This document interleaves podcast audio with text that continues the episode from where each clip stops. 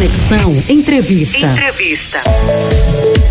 Uma da tarde, 34 minutos aqui no Conexão 105. É hora da nossa entrevista, porque o Instituto Nacional do Seguro Social, o INSS, está revisando cerca de 200 mil auxílios doença que foram liberados sem perícia no ano de 2020, quando as agências da Previdência Social ficaram fechadas por conta da pandemia da Covid-19. Na época, foi definido que a autarquia iria pagar uma antecipação do benefício no valor de um salário mínimo. Posteriormente, se ficasse comprovado que a pessoa tinha direito a um valor maior e que realmente estava incapacitada para o trabalho, receberia a diferença.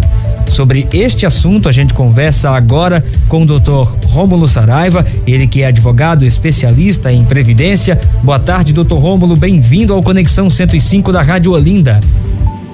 Boa tarde, Railson. É um prazer falar com os ouvintes da Rádio Olinda, aqui regressando a esta casa.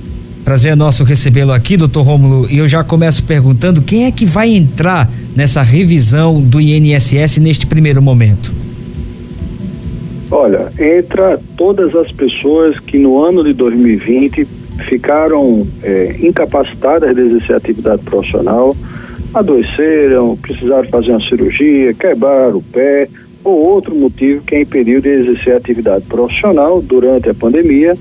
Nesta época da pandemia, que iniciou em março do ano passado, as agências foram fechadas do INSS, não havia médicos peritos do INSS para atender e o INSS criou uma norma que previa a possibilidade de liberação do auxílio-doença sem precisar fazer a perícia presencialmente.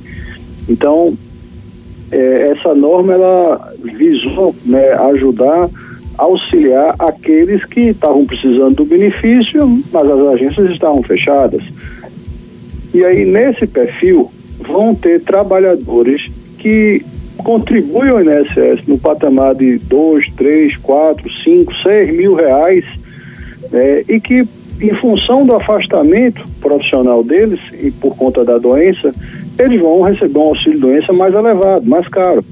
É, e para esse tipo de, de, de, público, o INSS é, resolveu criar uma peculiaridade, que foi aceitar a liberação automática, sem perícia, do auxílio doença, mas só pagava um salário mínimo, né, que na época era R$ 1.045. E a diferença, se a pessoa tivesse um salário de R$ mil reais, né, é, o valor, ele recebia 1.045 antes e a diferença que dava aproximadamente uns 4 mil, arredondando, o INSS pagava depois. Só que o INSS esqueceu né, de pagar para muita gente. Tem mais de 200 mil pessoas sem receber a complementação do auxílio doença que era para ter sido paga desde o ano passado tiveram pessoas que já ficaram boas do problema de saúde e ainda não receberam a diferença. Ou tem pessoas que ainda estão no tratamento né, e, portanto, recebendo o auxílio doença, mas que também não receberam a diferença. Então, a INSS está criando uma demora de mais de ano para pagar essa diferença financeira. É, isso tem causado prejuízo, né, porque as pessoas terminam se endividando sem conseguir trabalhar só fica em casa é, fazendo tratamento médico, gastando com a medicação e, e, as contas não param de chegar. Não é justo que o INSS pague um pedaço e deixe de pagar o resto, até porque a norma previa né, que quando fosse abertas as agências e que fosse feita a perícia, seria a ocasião de destravar o valor restante. Né? Então, é, o INSS, em relação ao atendimento é, apesar de ter uma fila gigantesca de mais de 1,8 milhão de pessoas aguardando resposta no INSS, mas isso é um problema interno e administrativo. O INSS precisa contratar servidores para poder absorver a demanda que é muito grande. Mas não é justo que o trabalhador fique tolhido de receber a, a verba de caráter salarial, porque isso gera endividamento, termina muitas vezes a pessoa ganhando de brinde um problema psiquiátrico, né, uma depressão, porque não está pagando as contas, porque está se endividando, porque pediu dinheiro a agiota Né? Então, o INSS, nesse caso, está errando bastante e tem mais de 200 mil pessoas, inclusive aqui em Pernambuco também. Doutor, isso acontece além de afetar também a, a saúde do indivíduo, aí o senhor tocou num ponto bastante sensível que é a saúde mental mesmo, acaba afetando por tabela a economia de todo o país, né? Sim, não tenho a menor dúvida, Rails, porque é, muitas cidades, né, são 5.500 cidades aqui no Brasil. A grande maioria, esmagadora dessas 5.500 cidades, são pequenas cidades que dependem né, do funcionalismo público e da renda dos aposentados do INSS para poder a economia girar. É o aposentado que paga o mercadinho, muitas vezes é, com esse fenômeno né, cultural, social, de as pessoas casarem mais tarde. Antigamente, nossos avós, bisavós casavam com 17 anos.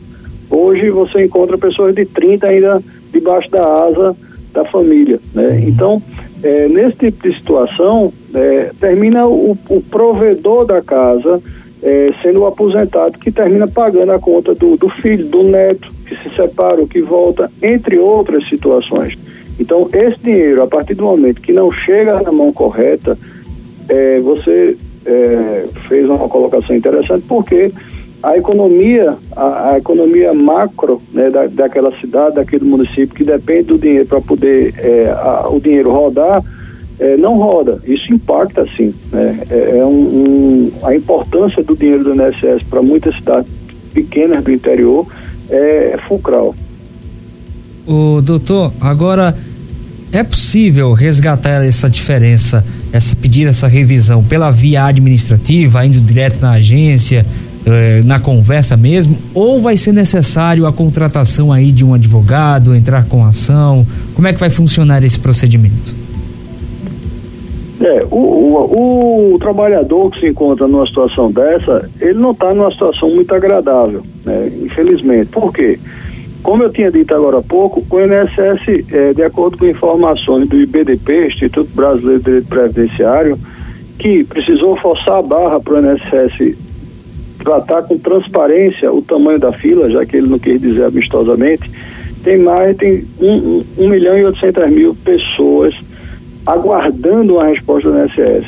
A Lei do Processo Administrativo Federal diz que o INSS precisa dar uma satisfação para o público no prazo de 30 dias, podendo ser renovado por mais 30 dias.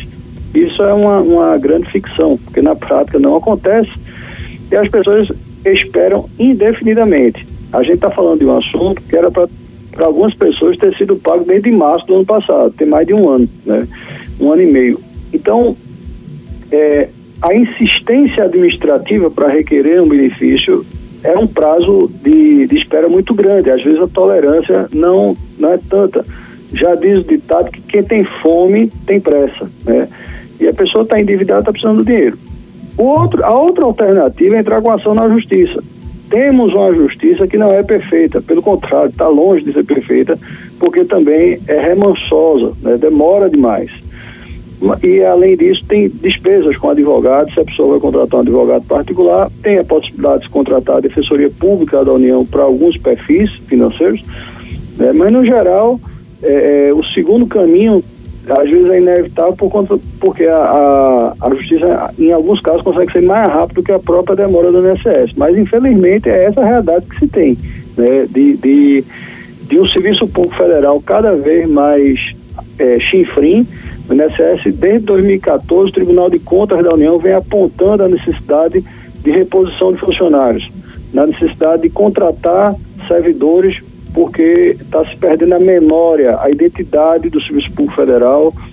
O, o próprio governo, né, em, antes da pandemia, cogitou trazer 7 mil né, militares da reserva ao invés de contratar servidor, porque militar da reserva entende de guerra, de, de serviço militar, não de previdência. Mas, enfim, é, é, é uma situação medonha, porque é, é, quase virou pecado né, falar em concurso público agora no Brasil, e é uma área que precisa, não tem outra, porque as reformas da Previdência afugentaram muitos servidores, principalmente a de 2019, que teve um, um mais de 25% de servidores que se aposentaram. o perfil do, dos servidores do INSS já são pessoas idosas, muito maduros, né? Que terminam é, chegando o tempo e entrando pela compulsória ou se aposentando mesmo e não tem reposição. Então a, a equação disso daí é que termina gerando uma fila significativa para a sociedade, que fica esperando, precisando do dinheiro, passando privação financeira por conta dessa deficiência administrativa no Serviço Público Federal no que tange à Previdência.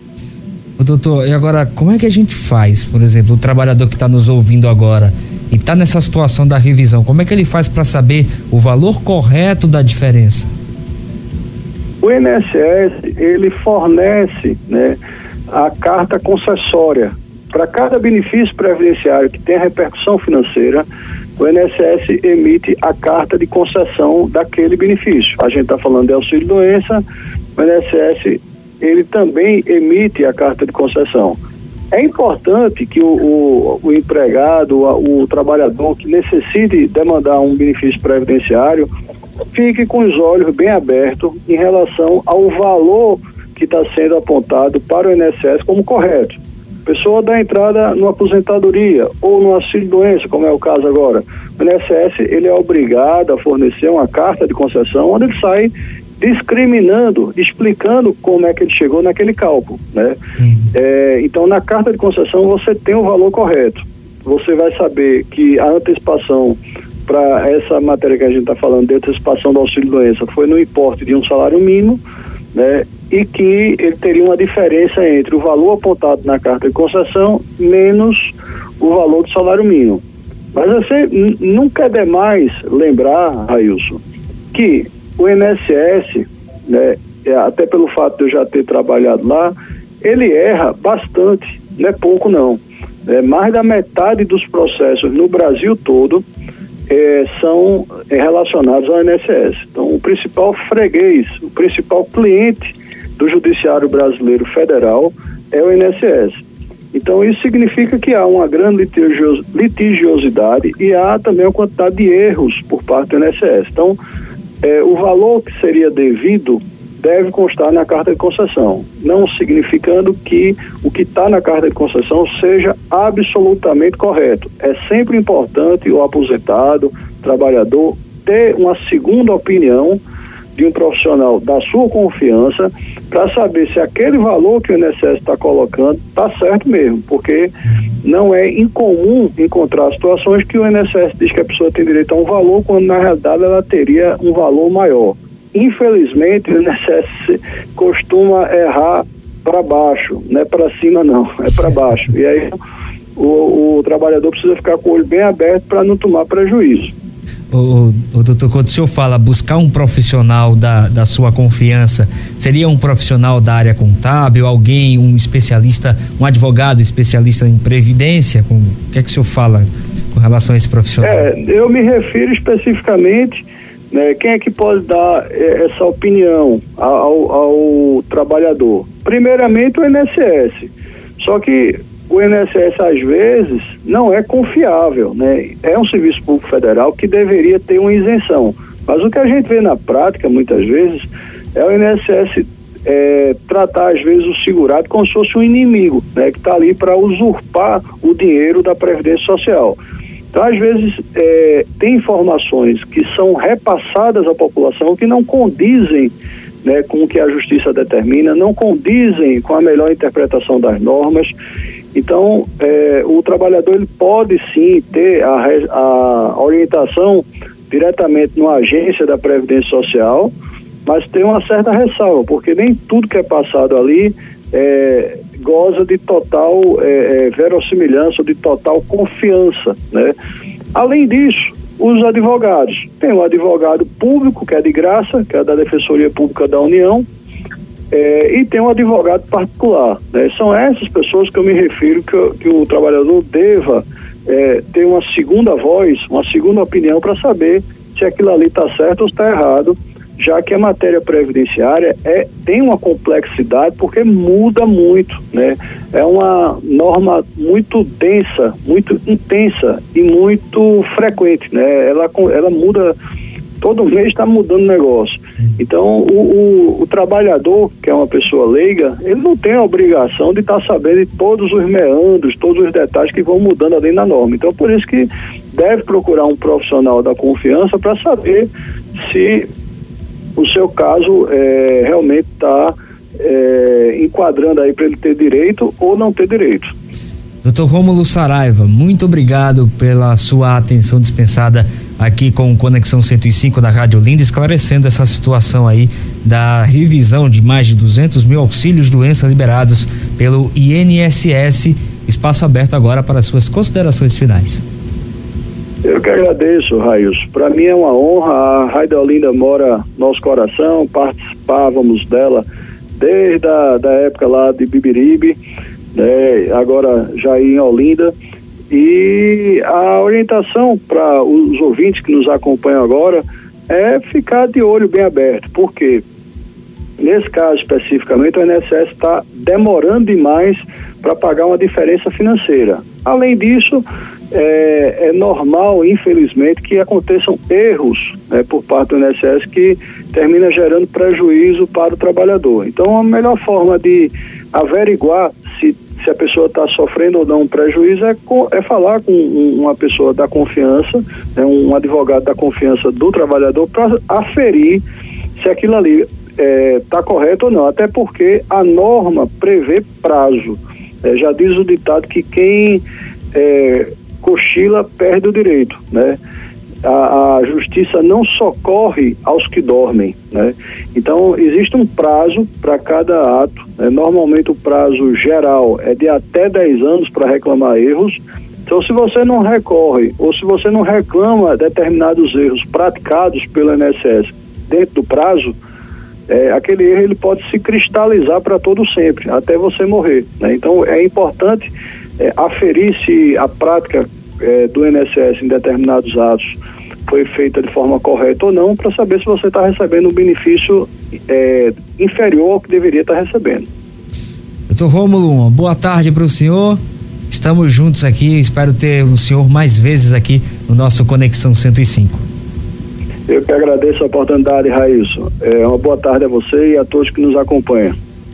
Conversamos com o Dr. Rômulo Saraiva aqui no nosso Conexão 105, falando sobre a revisão de mais de 200 mil auxílios doença liberados sem perícia pelo INSS.